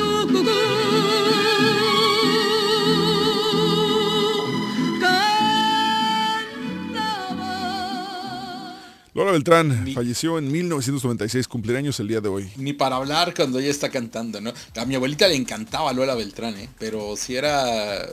Escuchaba constantemente sus discos. Super fan, super fan. Llamadas del público 1 888 933 8836 Enganchados, buenos días. Muy buenos días, César Octavio. Buenos días. Hola, eh, Luis. ¿Con quién tenemos el gusto? Luis. Te escuchamos. So, mira, este, me gustaría opinar acerca del, de este del tema del Querétaro. Sí. Mira, la- esto de las barras desde que empezó, empezó en Pachuca, si mal no recuerdo. Fati mandó traer argentinos para que les enseñara como si necesitaran aprender eso a los porrillos y de ahí se extendió a todo México. Y las y, y se han ido calmando las barras y nada más quedan dos, dos de las que son más problemáticas, que es la de Tigres y la del Atlas. En todos los estadios se pelean, en todos los estadios arman broncas y siempre y nunca es culpa de ellos. siempre acaban llorando con heridos y dicen, no, no es culpa de nosotros. La peor de Tigres fue en Veracruz, que se armó un chaparrancho de aquellos. en, en el Santos también estuvo grande. O sea, son, son porras que no, hasta que no pasa una tragedia, es cuando ya empiezan a cambiar. Pero tú diste la solución, César, es muy fácil. Ponle numeritos a todos los asientos y no más de cuatro boletos por persona. O sea, ¿cómo nos controlan aquí en Estados Unidos para cuando juega la selección con Estados Unidos? Eh, sí, no es bueno, casualidad. No necesariamente No solamente hay cuatro boletos, porque, porque también tienes que entender, por ejemplo, si tú tienes familiares y, y una sola persona va a hacer toda la compra de los boletos, sí tienen que venderte más de 10. Pero alguien, no sé quién en redes sociales dijo, eh, re- habló sobre los eh, registros FIFA como los que dieron en el Mundial de Rusia. Creo que sería una muy buena solución tener un exacto registro de cada persona que entra al estadio, de cada persona que tiene boleto, de cada persona que está en un asiento y saber quién estaba sentado en ese asiento y, quién fue la, persona que ocasiona estos desmanes. Desde, no sé, aventar eh, artículos al campo, hasta hacer los gritos prohibidos, hasta agredir a terceras personas. Creo que esa es una de las soluciones más viables, eh, tener un registro exactamente de quién está en cada asiento en el estadio. Bueno, supuestamente cada equipo tiene registrado a sus barristas, porque ellos les dan boletos, ellos les dan los asientos designados, eh, eh, o sea, eso se platicó desde hace ya varios años, cuando empezaron a hacer pleitos en todos los estadios, y, que, y todos decían, tenemos controlados y ya tienen que tener un registro, pero igual es México. Por algo, por algo, ya los jugadores sudamericanos, los jóvenes, no quieren ir a México, se vienen a la MLS. ¿Por qué? Hay más seguridad, mejor tipo de vida y ahí están los resultados. No, Así lo he es. escuchado en, en- en- en muchos, en, en muchas televisoras, en muchos programas, que muy pronto la MLS va a pasar a, a la liga la liga MX. Pues no, no es muy difícil de, de digerir eso porque técnicamente tienen todo para hacerlo, ¿entiendes? Y México no se presta nada como para poner un poquito de pelea, o sea, México está hace todo lo posible porque lo saquen del mundial, en pocas palabras. Sí, gracias, gracias Luis. Perdón, te voy a dejar, compadre, para ir con unas llamadas del público. Ahorita abordamos ese tema de, de lo, de, de lo del Mundial con, con México. Ahorita quiero, quiero abordar un poquito ese tema. Eh, 1 triple 933 8836 Encanchados, buenos días. Expulsado, expulsado. Expulsado. ¿Quién habla? Raúl. Raúl Flores. ¿Qué pasó, Oye, Raúl? Buenos días. No, sí, eh, yo creo que tiene que ver mucho con la educación, porque eh, eh, yo les comentaba, porque eh, eh, pues, yo soy rayado, mis primos que son tigres, siempre, no, que la porra de tigres. Le digo, mira, este, el nivel social, pues, sin, sin, no sé si se hace peyorativo, ¿verdad? Pero los de la porra de Monterrey son familias y los otros son muchos trabajadores, no quisiera anotar en qué, qué tipo de trabajos hacen, ¿verdad? Pero llegan ebrios al, al, al, al partido y, y los asientos son designados, como dicen, son boletos gratis que les dan.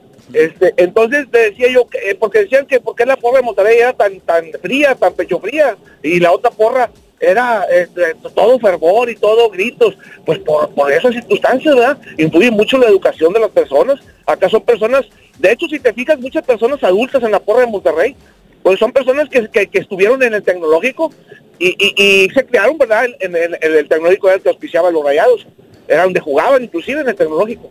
Entonces, este, es una es una cosa que no se puede evitar.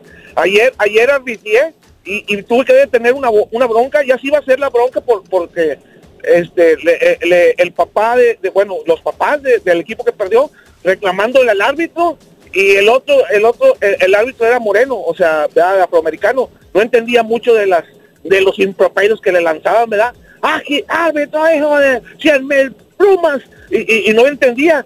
Y, y yo me, me- yo estaba arbitrando a un lado, ¿verdad? Y, de con niños chiquitos, y, paro el partido de los niños chiquitos y me voy corriendo, y, llego pitando, ¿verdad? Como si los fuera a expulsar. Y, y, y, a ver, tú usted para allá, usted para allá, o voy a llamar a la policía. Y, y las señoras ya venían con sus paraguas y, y- y sus sillas plegables, a, a- de verdad. Eh, y, pues puede, ahorita en Texas es, es legal traer un arma. Llegas a darle un golpe a alguien por algo y se siente ofendido, va por su arma y hay una tragedia. Entonces tienes que ser muy cuidadoso, ¿verdad? Con, con, por- por- le, le decía yo, ¿verdad? Que eh, eh, es un partido de fútbol, no tiene por qué explotar, es un aficionados inclusive, o sea, son niños de, de- de- de menor de edad. Este, eh, bueno, pues aquí estoy, este, pues aquí cortándome las uñas, porque me dijeron que me le iba a pellizcar para, para los boletos, me voy a cortar las uñas para no aruñarme. Un saludo, Octavio. Listo. Raúl. Gracias, Raúl Flores, por tu llamada. Sí, mira, hay eh, esta situación de, de- de gu- cuando empiezan a decir, quítenle el Mundial a México para que escarmiente la FIFA, para que escarmienten. Eh, la FIFA no le quiere quitar el Mundial a México porque no les conviene, porque pierden mucho dinero.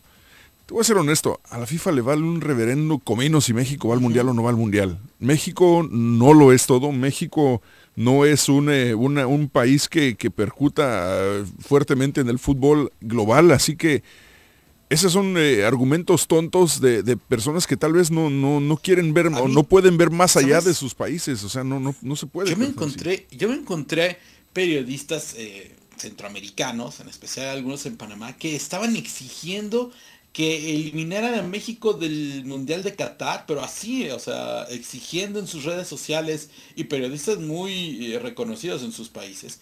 Y yo nada me puse a pensar así como de, como, como, bueno, eh, está, fue muy grave lo que pasó en Querétaro, no lo vamos a, nos avergüenza, la verdad es que es terrible, pero, o sea, hace cinco meses se metieron los aficionados del Niza a tratar de agredir a los jugadores del Olympique de Marsella y nadie pidió que Francia fuera eliminado del Mundial. Pues se metieron a agredir. La final de la Copa Libertadores.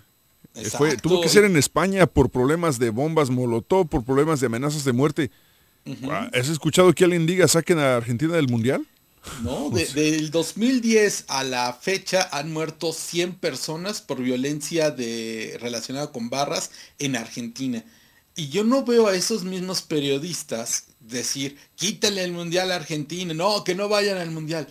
¿Sabes qué? A mí me parece que esto lo tenemos que analizar ya como mexicanos. ¿Qué estamos haciendo para generar tanto hate en la vida? O sea, porque es increíble que a México, a, vaya, hasta en Chile, estaban pidiendo periodistas, eliminen a México del Mundial, sáquenlo de la FIFA. O sea, periodistas reconocidos. Mira, eh, esto- esta situación de, de periodistas diciendo ese, ese tipo de cosas, eh, se están, est- está- aquí es donde aplica la poesía. No, no orines al viento y digas que es lluvia.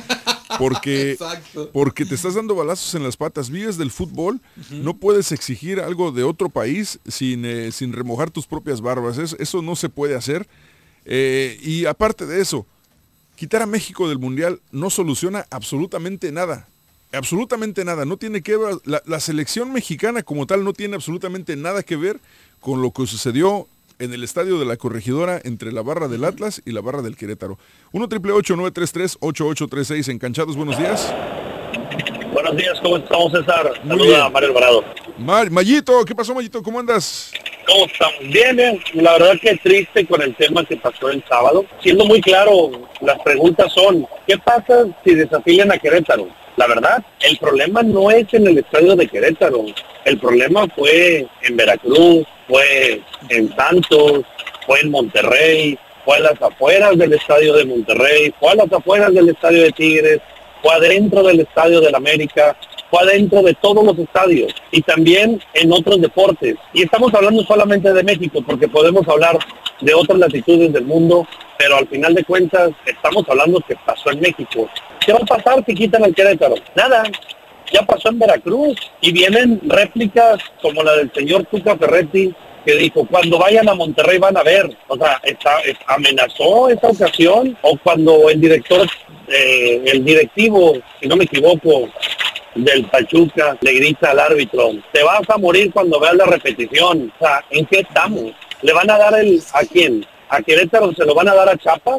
¿Se lo van a dar Pues mira, lo trajeron. Ujú, Mario, el Morelia. Querétaro ya había sido desafiliado en el 2004 por Exacto. eh, O sea, algunas sospechas. vuelve a de malos pasar lo, manejos. vuelve a pasar lo mismo, ¿no? Vuelve a pasar lo mismo y en todos los estadios. Es a lo que voy. Creo que el problema no es en el, el, el- el fútbol. Detonó con el con este problema en esta cancha. Aquí el punto es desde dónde estamos mal. Desde la primaria, desde la casa, desde secundaria. Ahorita la, la llamada anterior, desde las canchas amateur. ¿Desde dónde estamos mal? Y creo que de ahí es donde tenemos que partir podemos echarle la culpa a mil personas y todos decir que están mal, pero no, todos estamos mal y me incluyo porque hemos hecho algo malo en algún momento de la vida y se lo estás dando a tus hijos, como tener una aplicación pirata y decirle, mira hijo, aquí puedes ver la película. No, pa- pa- no hay que pagar. ¿Para qué pagas? Mira, aquí la descarga es gratis, no pasa nada. Exacto. Sí, Exacto, ah, pues, entonces, me puedo portar mal y nada más digo perdón y ya quedó, no pasa nada. No me regañan, no me Exacto, creo que todos hablamos, hablamos de moral, pero realmente tenemos que ver lo que nosotros estamos haciendo en la casa. Porque sí, ¿cuántos no tenemos una aplicación pirata? ¿Cuántos no pagamos el internet? ¿Cuántos no nos robamos algo? Y desde ahí es lo que le estás enseñando a tus hijos. Entonces hay que hablar de moral, pero también hay que enseñarla y nosotros desde casa partir con uno mismo, después los hijos y ojalá mejoremos como sociedad. Gracias, Mayito, por tu llamada. Que tengan buena tarde. Hey, thanks para todos. Me debes unos tacos, güey, cuando me llamas. Ah, sí, y crawfish también. Ay, crawfish, es Estamos cierto. atentos. a- Sí, sí, he visto unos camarones en el centro. Camarón eran, eran ostiones hasta para alburear esto. Todavía no aprende el mallito. Apenas aprendió a alburear hace un año y ya todavía se le van de repente las cabras. Unos camarones al centro. No, eran ostiones, güey. Alburea bien, mallito, por favor. Nos dejas en ridículo al grupo de alburetors. Oye, este, lo que decía May, tiene razón. Esto de, de dónde empieza, pues comienza desde, desde la casa. La educación comienza desde la casa. ¿Cuántas veces no le hemos dicho a cuando vemos que, que un niño hace una inocentada y decimos, ah, es que le falta barrio? Tener barrio no necesariamente es algo bueno. Tal vez tener barrio te ayuda a, hacer un poquito más pilas eh, al cruzar la calle o a, a checar tus alrededores, pero que te falte barrio también significa que Tal vez es- vives en una comunidad más resguardada, tal vez tus papás ya se la partieron por muchos años para darte una mejor vida y, y evitaron que estuvieras expuesto a, a- a las atrocidades o a la violencia o a, a las familias rotas o a la pobreza o a las situaciones socioeconómicas que muchos sí tuvimos que conocer y sufrir y vivir y trascender de eso. Cuidar a los niños de ver estas situaciones no significa que les falten barrio, tampoco significa que los padres están haciendo mal trabajo, al contrario, creo que cuando uno tiene hijos busca darles lo mejor, busca criarlos de una manera respetuosa y proveerles lo mejor que puedas a nivel de educación. Eh, tal vez muchos quisiéramos poder eh, pagarles colegiatura en escuelas privadas, tal vez no se puede. Al final de cuentas, la educación es la educación y, no tenemos que dejar que los maestros, que las personas en las escuelas se encarguen de educar a los chamacos. Ellos les dan la educación académica, pero en la casa comienza la educación y se empieza a formar a las personas como personas de bien. Sí, nunca va a faltar la persona que se va a desequilibrar en la vida y que va este, a tomar malas decisiones. Eso ya está fuera de tus manos. Pero mientras sigamos con esa estúpida mentalidad de, ay, te falta barrio, no, es que eh, necesitas ser así. Ah, no, que si, si te buscan, este, no, no te dejes, encuéntralos. Me pasó con mi hijo, el, el de, el de siete años, el, el año pasado en primero de primaria. Se peleó en la escuela. Él es, es el niño más tranquilo que puedes conocer. Él es calladito, tranquilo. Nos llama la maestra, oye, pues es que se peleó el niño. ¿Cómo que se peleó? Pues, eh, ¿Cómo? ¿Por qué? Dice, no estamos seguros, eh, se, se empezó a pelear, pero ya hablando con ellos le, le- le preguntaron, "Oye, pues, ¿qué pasó? "Eh, no, es que este, estábamos jugando y, y él se enojó y, y yo nomás, este, me- me- pero eh, para en su mente todavía le preguntas y él, no, yo no, no peleé, yo estaba jugando. Resulta que al otro niño, el padre de familia le dijo, oye, este, si alguien empieza un pleito contigo, tú termínalo. Pues el niño se levantó, sí, en, vez de, seguir jugando, se levantó enojado, se empiezan a pelear, eh, pues el niño se, se defiende. Al final de cuentas, no importa ni quién ganó la pelea. El hecho es de que uno de los niños recibió instrucciones de su padre de, ah, no, si, si alguien te busca, tú termina la pelea. Esos son los problemas. Y, no- y no estamos hablando solamente de latinos, puede ser eh, de cualquier raza, no importa de dónde vengas, el mismo problema existe en todo el mundo. Y se refleja en la cancha del fútbol en esta situación. Se refleja en los pleitos que vemos en la NFL entre aficionados de, bueno, en su momento de Raiders contra cualquier otra afición. En los noventas, yo me acuerdo muy bien, en los noventas teníamos miedo de ponernos eh, camisetas o chamarras de los Raiders por miedo a que las pandillas nos madrearan y nos las quitaran. En el estadio, ¿cuántos hemos escuchado ahorita ya sobre personas que dicen, no, pues es que yo, yo no voy al estadio porque, porque si yo voy al estadio y aunque no, hay, no está haciendo nada ni sea parte de la barra, nada más porque me ven con la camisa del equipo puesto, me quieren madre y me la quieren quitar. Eso debe de acabarse. Eso es lo que tiene que fijarse Miquel Arriola y, y la directiva de, de Querétaro y la directiva de todos los equipos y la Federación Mexicana de Fútbol, esas son las partes que tienen que resolver. Crear una diferente cultura, crear la cultura de, ¿sabes qué? Si llega un momento en que, en que te, van, te van a decir, tienes que ir vestido de cierta manera, eh, aquí en Estados Unidos, en, en, muchos recintos, en muchos lugares, no puedes entrar con gorras deportivas, no puedes entrar con eh, calzado deportivo. ¿Por qué? Porque ¿cómo sabemos que no estás representando una pandilla? Entonces, no puedes entrar a mi restaurante, no puedes entrar a mi, a mi cine, no puedes entrar a mi, a mi bar, a mi club, a mi antro, como le quieras decir. No puedes entrar con, con, atuendos deportivos o de ningún equipo porque no sabemos si estás afiliado a alguna pandilla y vas a ocasionar violencia. Y para evitar esos problemas, si vas a venir vestido así, mejor ni vengas. No te permitimos la entrada. Historiador lo escucha. Sí, eso es, eso es este, importante, ¿no? Y bueno, aquí en, en, en México yo creo que eh, el tema es, tenemos que volver a lo que era el fútbol mexicano antes de que estos eh, señores se instauraran. Eh, de repente nos quisieron sudamericanizar nuestro fútbol. Porque en teoría los futbolistas argentinos decían, no, es que no hay pasión en el fútbol mexicano, no es...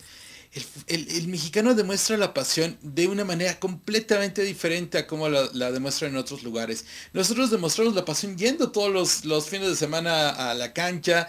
Eh, de repente cantábamos nuestras porras, las, las clásicas, ¿no? Ah, el ya, ya. Sí, sí, sí. O, o, cantábamos este, cuando pasaba el himno del de, de Cruz Azul, yo me acuerdo en los 80 que comenzaba la, la gente de Cruz Azul a gritar eso, ¿no? Azul, azul. O empezaban a cantar chivas, o empezaban a cantar la de Guadalajara, los aficionados de Chivas, pero teníamos por lo menos 25, 30 mil, 35 mil personas en los estadios. El mexicano es súper apasionado al fútbol.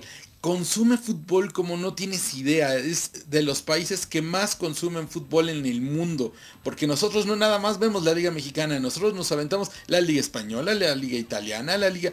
En otros lugares nada más ven su liga y punto, se acabó. Nosotros no, nosotros sí vemos otras ligas, nos encanta el fútbol, lo consumimos, somos unos apasionados de este deporte. Seguimos yendo a los mundiales a pesar de que sabemos que tal vez no vamos a ganar nunca, pero nos encanta y eso era como demostrábamos la pasión. No con estos cánticos que no corresponden, que inclusive muchas veces imitan el acento sudamericano, no con estas cosas tan tontas a las que nos, nos eh, vinieron a imponer. Hay que volver a, hacer de nuestro juego algo completamente nuestro, que eran las familias que íbamos al, al... Yo me acuerdo, mi papá me llevaba al Estadio Azteca una vez eh, estaba, ya antes de que se termine, una vez estábamos en, el, en el estadio mi papá grita un Atlas América, justamente mi papá le va a Atlas y grita, expúlsalo por cochino a uno. Y se volteó una señora y dice, y al otro por chillón. Se empezaron a reír y ese día terminamos comiendo hamburguesas en Perisur, la familia de la señora, mi papá y yo, y nos la pasamos increíble. No los volvimos a ver nunca más en la vida, pero eso comenzó ahí en el estadio. Ese era el fútbol mexicano. Y ahí por ahí tiene que empezar la limpia, por por uh -huh. las organizaciones de cada club de la Liga Mexicana. Por ahí se empieza y se termina en la, por la liga en general. La FIFA, la CONCACAF no tienen absolutamente nada que ver con esta situación. Se nos acaba el tiempo amigos, será hasta mañana nuevamente aquí en Encanchados a partir de las 10 de la mañana hora centro. Cuídense mucho, hasta mañana.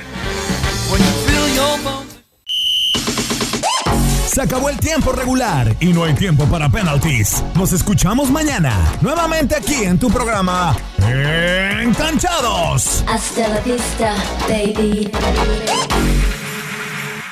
Boost Mobile tiene una gran oferta para que aproveches tu reembolso de impuestos al máximo y te mantengas conectado. Al cambiarte a Boost, recibe un 50% de descuento en tu primer mes de datos ilimitados. O, con un plan ilimitado de 40 dólares, llévate un Samsung Galaxy A15 5G por $39.99. Obtén los mejores teléfonos en las redes 5G más grandes del país. Con Boost Mobile, cambiarse es fácil. Solo visita boostmobile.com. Boost Mobile, sin miedo al éxito. Para clientes nuevos y solamente en línea, requiere AroPay. 50% de descuento en el primer mes requiere un plan de 25 dólares al mes. Aplican otras restricciones. Visita Boost Mobile para detalles.